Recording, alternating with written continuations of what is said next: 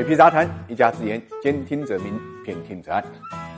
相信很多人都听过“皇权不下县”的说法。其实呢，县呢作为中国最基层的一个行政单位，基本上呢国家权力呢到这一级就是到了基层。那么这个制度呢，从秦朝开始一直延续到现在，应该有两千多年历史了。但是现在随着城镇化的建设，不少地区呢就把县给撤销了。我们从民政部的数据上可以看到，两千零九年底的时候，中国还有呢一千四百六十四个县啊，八百五十五个市辖区。那么到了二零一九年的年末，已经缩减至一千三百二十三个县市辖。区的数量呢，却增加到了九百六十五个，也就是说，十年间全国共撤销了一百四十一个县，增加了一百一十个市辖区。更值得注意的是，中国的四大一线城市北上广深以及武汉、南京、天津等城市早已经进入了无限时代，而杭州、济南、青岛、郑州等城市近年来也在积极的将下辖的县市呢改成区。那么，这是不是意味着县这个行政单位将退出历史舞台呢？这个问题的答案呢，应该是留给政府层面去研究的。我们看到的是撤县。设市社区可能将是中国呢城市发展的大趋势，因为随着各地“十四五”规划纲要的陆续公布啊，河北、安徽、浙江、陕西、江西等多地呢都提出了撤县设区。看到这里，大家可能要问：大城市为什么要给予无限化？一方面是因为撤县设区已经成为一些省会城市和地级市扩大管辖空间和增加人口规模的常规操作。以成都为例，近年来成都户籍人口增加很多都来自行政区的合并，从双流区到新津区，成都周边的众多县。呢都被纳入了市区之中。那么另外一方面呢，县作为一个独立的行政单位啊，它在管理上相对独立，区域规划和产业这个发展方向上呢也有比较强的议价权。这就导致当中国进入一个城市经济带动周边经济的发展阶段时，城区和县之间的行政边界就不利于城市的统筹协调和利益共享。所以，